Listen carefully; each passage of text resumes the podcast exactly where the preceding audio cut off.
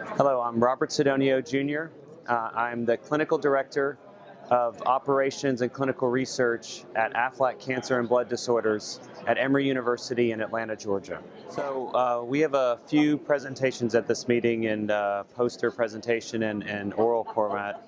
The first one is a study called ATHN 2, and the goal of ATHN 2 was to look at evaluate for uh, inhibitor development in patients that had switched from a previous standard half-life product to a new product post 2013 labeling.